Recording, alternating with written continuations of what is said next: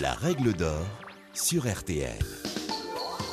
Bonjour, c'est Julien Courbet. Retrouvez désormais chaque semaine l'inimitable règle d'or en podcast avec les avocats, les mêmes qui interviennent chaque jour dans Ça peut vous arriver sur RTL et M6. Que faire? Que dit la loi? Quel recours?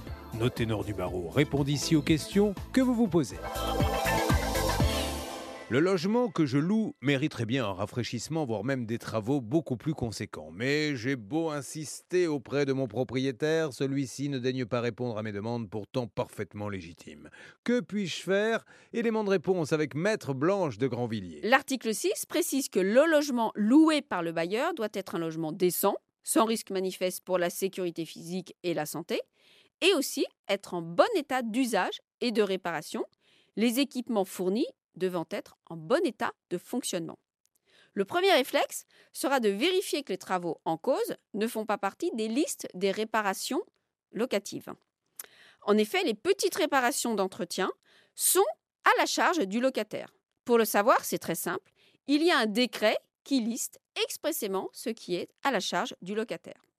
Donc si les travaux sont bien à la charge du bailleur et qu'il ne répond pas à vos sollicitations orales ou écrites de réaliser les travaux, eh bien, faites-lui un premier courrier recommandé avec accusé réception de mise en demeure en lui rappelant la loi de 89 et dans ce courrier, vous pouvez déjà fixer un délai pour que les travaux soient réalisés en précisant qu'à défaut de les faire dans ce délai, eh vous vous réservez la possibilité de réclamer des dommages intérêts pour troubles de jouissance. Aussi lui rappeler qu'il doit faire les travaux même s'il n'a aucune responsabilité dans les dysfonctionnements. Un arrêt de la Cour de cassation du 11 octobre 2018 a rappelé ce principe à propos des coupures de chauffage, puisque le bailleur doit assurer au locataire la jouissance paisible de la chose louée. S'il ne donne pas suite à votre courrier recommandé, vous pouvez saisir la commission départementale de conciliation par un courrier recommandé. Cette commission aide le bailleur et le locataire à trouver une solution amiable à leur litige et, point important, elle intervient gratuitement.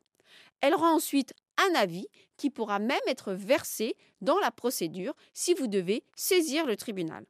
À ne surtout pas faire si vous êtes locataire, n'arrêtez pas de payer le loyer spontanément sans être autorisé par le juge. Seul le juge peut vous autoriser à cesser de payer le loyer. À défaut, et si vous arrêtez de payer le loyer, eh bien, le bail risque d'être résilié par le bailleur et ce sera à vos torts. Vous venez d'écouter le podcast des règles d'or de l'émission Ça peut vous arriver. Retrouvez tous les épisodes de ce podcast sur l'application RTL, sur rtl.fr et sur vos plateformes favorites.